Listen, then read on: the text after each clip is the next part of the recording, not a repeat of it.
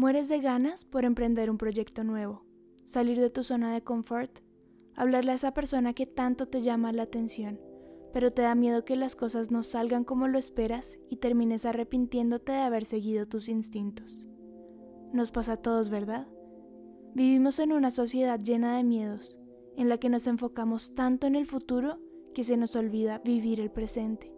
Pero adivina qué, si no te enfocas en tu presente y te animas a cambiar las situaciones que no resuenan contigo, tu futuro difícilmente va a ser mejor que tu ahora.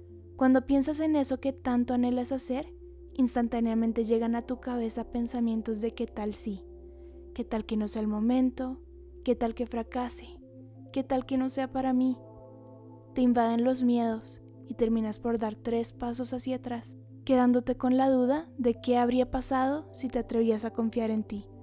A mí me ha pasado, quizás más veces de las que te pueda contar, y entiendo lo frustrante que puede llegar a ser esa pelea constante con nuestros pensamientos pesimistas. Por eso, quiero explicarte algo que a mí me ha transformado el mundo completamente. Nuestros pensamientos tienen un poder enorme de creación. La frase tus pensamientos crean tu futuro es increíblemente acertada.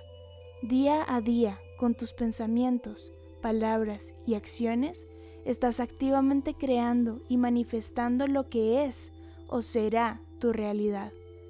Si estás constantemente enfocado en tus miedos o en todo lo que según tú podría salir mal, eso es lo que estás atrayendo a tu vida.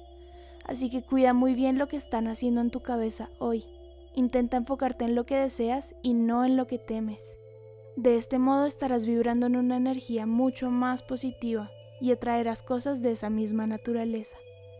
Cada vez que llegue un pensamiento de miedo a tu cabeza, de esos que te paralizan el mundo, acéptalo, suéltalo y respira.